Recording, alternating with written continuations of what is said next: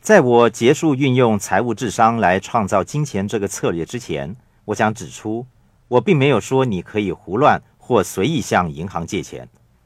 有一个年轻人曾经对我说：“我按照你说的去做，我辞职了，我以信用卡透支大量金钱来购买房地产。”我说：“我没有那样说。”他说：“但你建议我们买入房地产。”我说。当你购买房地产的时候，千万不要那么糊涂啊！我要说明的是，当你贷款的时候，你要清楚知道，债务分为好债务和坏债务两种。你的财务智商越高，你处理债务的能力就越好。正如我经常向人们说的那样，储蓄和负债哪一样需要更高的智慧？事实上，负债需要更高的智慧。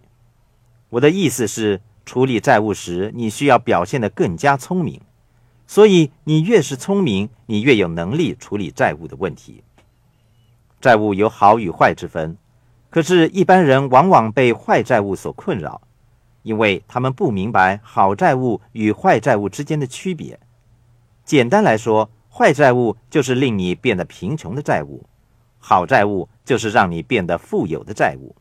你越是聪明。你可以运用的好债务便越多，让你变得越来越富有。你的财务智商越高，你的致富之路走得越容易。今天许多人找寻一些不用支付头期款的房地产，我认为这是十分危险的，因为他们以为自己买到廉价的房地产。比方说，一栋价值十万美元而不用支付头期款的房子，对一个没有足够收入的人来说。这是一个极为危险的投资，因为他需要负担一笔价值十万美元的债务。如果你打算购买不用支付头期款的房地产，你首先要知道你是否有足够的储蓄，可用作弥补因为房地产市场转坏而带来的损失。大多数人都想买入不用支付头期款的房地产，原因非常简单，因为他们没有充足的金钱来支付头期款。这是十分危险的，同时展示了他们拙劣的理财技巧。